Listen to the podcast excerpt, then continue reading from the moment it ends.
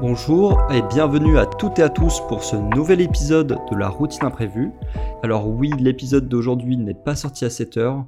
Je n'ai pas forcément une discipline parfaite à 100%. Aujourd'hui, on va parler justement de comment avoir une bonne discipline et surtout de comment avoir une bonne discipline dans ses études, donc comment bien réussir ses études. Alors les études, c'est souvent très stressant et ça demande beaucoup d'efforts et de temps. Mais cependant, il existe quand même des techniques, des petites techniques pour gérer efficacement son temps et sa motivation pour maximiser ses chances de réussite à vos partiels de fin de semestre. Donc c'est ce qu'on va voir aujourd'hui. Alors déjà, le gros point dans les études, c'est de bien gérer son temps et de gérer son temps efficacement. Il y a de nombreuses études qui montrent que la gestion du temps, et c'est la compétence principale et la plus importante pour bien réussir ses études. Donc c'est important de se créer un planning, une bonne organisation pour chaque semaine, en incluant les heures de cours, les travaux à rendre, les examens, les activités hors scolaires, et aussi les heures, par exemple, de révision, les heures de travail. C'est aussi important de se fixer des objectifs par rapport à ses études à court terme en fait. Il faut se donner par exemple si on a un gros projet, un gros projet de fin d'année, un mémoire ou même euh, de doctorat carrément, c'est important de se fixer des objectifs à court terme et de bien planifier son temps. Finir des tâches petit à petit pour bien maintenir en fait la motivation au fur et à mesure. Ensuite, le second point assez important, c'est de garder sa motivation. Donc pour ça, c'est par exemple de planifier. On peut voir qu'il y a aussi par exemple des techniques de planification de tâches ou de, gestion de temps. Par exemple, la technique Pomodoro. Donc la technique Pomodoro, qu'est-ce que c'est? C'est une minuterie pour diviser le travail en intervalles, traditionnellement de 25 minutes, séparées par de courtes pauses de 5 minutes. Donc il existe aussi sûrement euh, d'autres techniques de travail et de gestion du temps comme celle-ci que vous pouvez sûrement regarder sur internet et trouver celle qui vous convient le mieux, celle qui, celle qui permet d'avoir une meilleure motivation selon vous.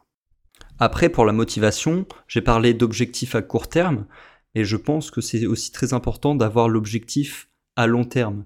Mais cet objectif-là, c'est un gros objectif. C'est par exemple avoir le diplôme avoir, en fait, c'est quelque chose qui n'est pas précis, comme, euh, ok, je dois faire ce projet-là, ou je dois faire quelque chose comme ça. Les, souvent, la motivation, c'est un objectif à long terme. Souvent, l'objectif à long terme, c'est un gros objectif, c'est faire quelque chose de général, c'est avoir un diplôme pour avoir un but clair à atteindre. Ou par exemple, avoir un permis. Mais on ne s'en rend pas compte quand on a ce gros cette grosse chose, avoir un diplôme, on va en fait naturellement se planifier toutes les petites tâches pour arriver à ce, à ce gros objectif abstrait en quelque sorte, et on va euh, découper toutes les tâches au fur et à mesure. Après, la troisième partie, je pense que il faut aussi savoir gérer le stress. Donc le stress, c'est un élément ultra euh, néfaste sur les études, et on en a énormément avec les examens, la précarité étudiante, de la nourriture qu'on va manger en tant qu'étudiant qui va pas être forcément bon, notre santé, qu'elle soit santé physique ou la santé mentale, qui peut se dégrader pendant les études. Donc c'est important de pratiquer des activités. C'est important de, par exemple, si vous ne vous sentez pas bien, de faire peut-être de la méditation, peut-être que ça peut vous aider pour maintenir un bon équilibre émotionnel en fait c'est euh, gérer le stress, c'est maintenir un bon équilibre émotionnel pour essayer de s'apaiser et de réussir au mieux ses études. C'est aussi également ultra important de se rappeler que on a le droit d'échouer, on a le droit de faire des erreurs, donc de se rappeler que les erreurs et les échecs sont normaux et font partie du processus d'apprentissage. Par exemple, moi, j'ai redoublé en quelque sorte mon année de master mais en fait, ça m'a permis de découvrir plein de choses, ça m'a permis de me réorienter vers un domaine qui était vraiment ce que je voulais faire, alors qu'avant, j'étais dans une spécialité qui était pas forcément faite pour moi. Donc voilà, en fait, il n'y a pas d'année de perdu. Chaque parcours est différent et euh, il y a très peu de personnes, je peux vous assurer qu'il y a très peu de personnes qui font le master en 5 ans. Ou s'ils font le master en 5 ans, c'est vraiment qu'ils voulaient faire et qu'ils voulaient faire euh, même avant avoir commencé ces études-là.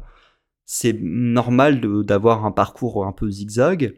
Donc en conclusion, je pense que je pourrais dire que pour réussir ces études, ça demande beaucoup de temps et d'efforts, mais surtout aussi beaucoup d'organisation. Beaucoup d'organisation et aussi de gérer ses émotions face à ce gros projet qui est, euh, qui est les études. Mais je pense que en utilisant des techniques de gestion du temps, de planification, en faisant des activités, en faisant des choses qu'on aime bien à côté de ses études, en n'ayant pas que ses études dans sa vie, en ayant une vie sociale aussi bien sûr, je pense que tout ça peut maximiser vos, vos chances de réussite. Même la vie sociale en fait, c'est les gens qui pensent s'enfermer et ne travailler H24 que dans leur chambre et réussir leurs études comme ça, certes peut-être qu'elles arrivent, mais selon moi, ce n'est pas la meilleure façon de réussir ses études. Et ce n'est pas une façon positive de, réussir ses études. Aussi, je pense, pour conclure, je pense qu'on peut dire qu'il faut vous rappeler pourquoi vous avez commencé ces études-là, vos études, de prendre soin de votre bien-être émotionnel et de votre bien-être aussi de votre santé, de votre santé, euh, que, que ce soit votre santé mentale ou physique. Donc, merci de m'avoir écouté pour cet épisode. J'espère qu'il vous aura plu. N'hésitez pas à faire des suggestions ou des recommandations comme d'habitude. On se retrouve demain à 7h. Et là, cette fois-ci, vraiment à 7h. Prenez soin de vous. Bisous, bisous. Ciao